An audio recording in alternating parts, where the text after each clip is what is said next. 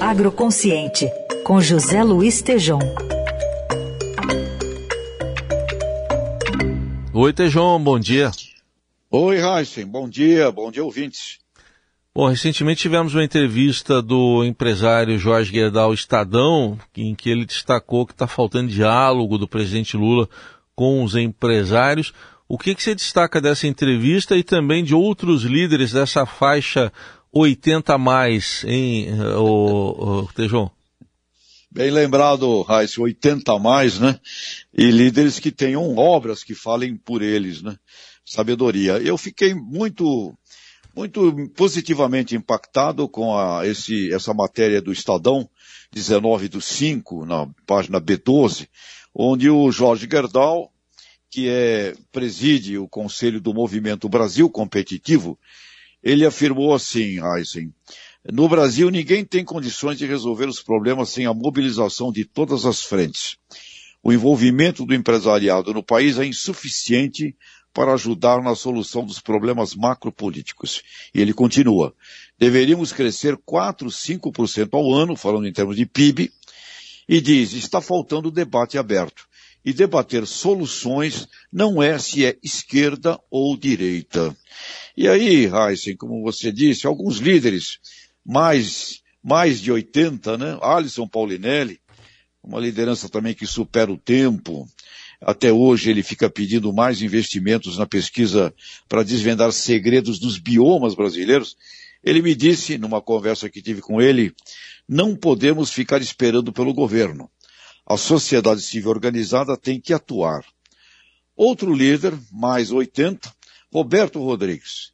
Ele disse, o Brasil é o único país que pode atender as demandas identificadas pela OCDE e corroboradas pelo USDA, Departamento de Agricultura dos Estados Unidos. Ou seja, o Brasil produzir quase 50% do que o mundo irá precisar nos próximos 10 anos. E para produzir a paz, que é alimento, como ele chama, temos que ter paz nos campos.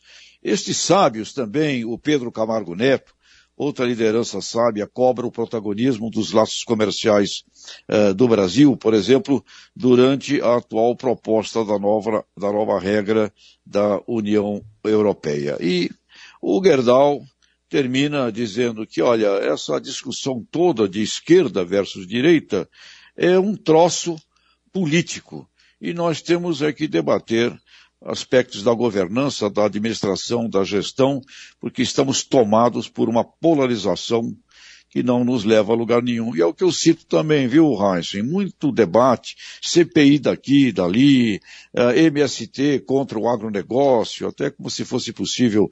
Agronegócio é um, é um trabalho de, de vender, né?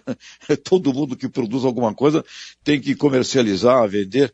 Então, esses, esses debates, eles nos tiram o foco, viu, Heisen? Eu gostei muito dessa, uh, desse, dessa coragem do Jorge Gerdau, e ressaltando aqui outros líderes do agro que também têm tido uma visão muito mais de busca de estratégias do que uma discussão de esquerda versus direita, Heinz. O que, é que você pensa dessa, dessa briga aí, Heinz? Qual é a tua visão também? Queria te ouvir sobre é, isso. Acho que precisa conversar com todo mundo, né? Até você lembra, né, que o presidente falou quando venceu a eleição que não existem dois Brasis, né? Você mesmo destacou isso aqui, né?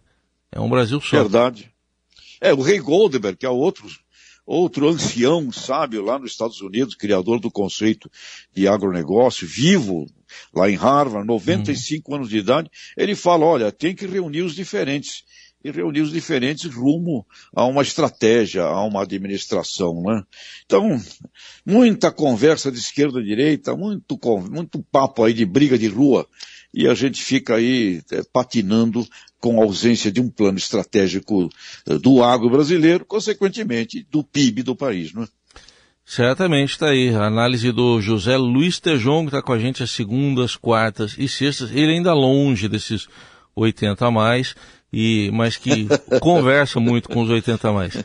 Obrigado, Tejon. Até quarta. Abraço, Raíssa. Obrigado, um abraço.